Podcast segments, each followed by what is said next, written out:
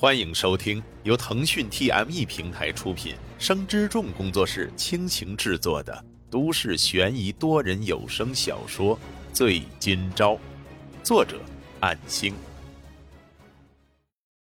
第六十七章，坐上君卓的车子之后，乔可奈在车后座就已经睡着了。两个人刚系好安全带，君卓说道：“需要我开导航吗？你应该记得怎么回去吧。”沈金钊一时语塞，认真的说道：“要不还是开导航吧。丹老师这边我来的少，如果是在我家那边，我还能认出来。毕竟这是谦虚的说法。虽然只来一次就已经记得路，可万一因为晚间指错路，那可就是很尴尬的事情。”随着车子发动，窗外的路旁夜景缓缓的退后，除了路灯下的区域，却是一片昏暗。毕竟雨水刚停。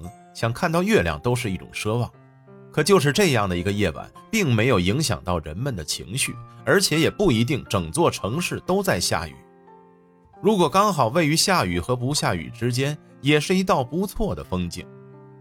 随着思绪沉浸，回想起曾经和慕成雪一起见证的景象，那是某天的傍晚，看着干雨湿的两片区域，仿佛一片从高空悬挂下来的瀑布。那是多么令人震撼的场面！这时候，车载音乐突然停了。君卓说道：“小昭，能不能说下你和明月的事呢？”该来的总会来的。君卓赖上自己想要寄宿，不就是为了这个目的吗？虽然不清楚他是不是丹秋生的安排才来接近的，不过他是姐姐的同学，未曾谋面，应该不至于实施迫害。由于已经多次对外人诉说。几乎滚瓜烂熟的说辞，只不过是再次重述了一次。然而每一次的重述，不仅仅是回忆，还将伴随着姐姐和心爱之人受伤的现实。那种痛苦的心境是无法伪装起来的。也正是如此动情的讲述，沈金钊令君卓都放慢了驾驶速度，更多的将心思用在听他的诉说上。哦，是这样啊。那么。师傅有对你做出安排吗？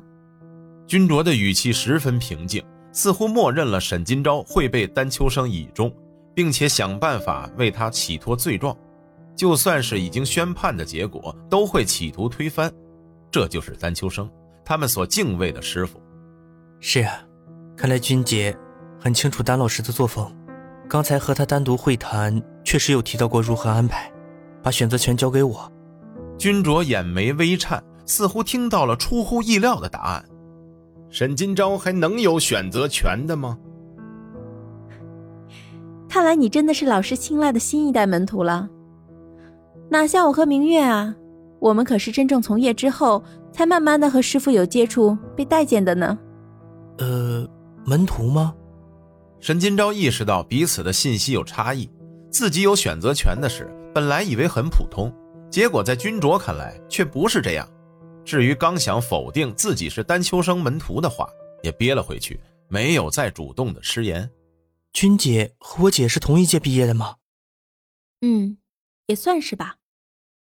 不过后来我攻读的内容更多，明月离校之后，我还在学校里呢。不过，当时的师傅还没有从业界隐退，我也有幸自己没有直接毕业，这才和师傅有过第一次接触。后来真正从业，成为一名律师，接受了师傅的邀约。原来如此，君姐不是本地人吧？因为很少听姐姐提起你。嗯，我今天上午的航班到的，这辆车也是租的。因为我和明月在学院的时候交集也不多，甚至比我还早一年加入师傅的门徒。不过我们都很重视规则，不会随意的和师傅的其他门徒深入交流。反正没什么事。要不我在这边多待几天？你会拒绝我的留宿吗？啊，只要你不介意，小奈也和你挺亲密的，我并不反对。不如说我是很欢迎的，这样家里也能更热闹。你小子啊，还挺会说话的嘛。君卓的语气随后突然变软。怎么，你喜欢像我这样类型的女生吗？啊，这。君姐，你这玩笑不太好吧？突然被这样提问，沈金钊窘迫到不知所措，顿时乱了阵脚。哦，你讨厌比你年长的女生吗？语气瞬间变冷。啊，不是的，怎么会？听到“讨厌”这个词儿，沈金钊更加的手足无措，不知道该从何解释。真可爱呢。随着导航提示即将抵达目的地，两个人的话语收住了。沈金钊尴尬的不敢再说话。进入小区的时候，还是保安蒙德在执勤。见到沈金钊被一个美女送回来，也是一愣。沈金钊说清楚情况，这位是他家里的客人，因为外面没有位置停车了。蒙德也没有多问，给了他一张临时停车卡。毕竟地下停车场都是购买或者租用的停车位，并没有提供外宾的临时停车位。有了卡片，相当于可以临时停车。谢谢蒙大哥。蒙保安点点头，把手电筒朝里晃了晃，然后回到岗亭。刚才唐明镜已经回来了，下午小昭不是坐他的车出门的吗？也没多管闲事，毕竟谁家都有来客人的时候，自己只是给熟人提供了便利，然而资源却是有限的。君卓用卡片激活了门禁，电子栏杆升起之后，开车入内，按照卡片上的标号停放。沈金钊把已经熟睡的乔可奈背起来，回到家里之后，君卓当成自己家一样。把长袖装和衬衣都直接脱掉，只穿着内衣。热死了！说着，开始找空调遥控器。沈金钊刚把乔可奈放躺下，从姐姐的房间里出来，见到这一幕，赶紧转身说道：“君姐，你你这……”君卓打趣道：“啊，别在意了，我都没在意，只是内衣没关系的，你就当我穿着泳衣好了。”赶紧把空调打开，太闷热了。啊，这个很抱歉，家里没有装空调。沈金钊说着，赶忙把吊顶风扇打开。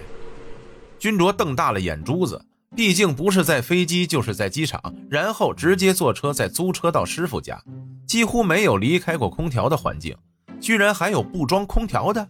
哈，不是吧？明月怎么连空调都不装啊？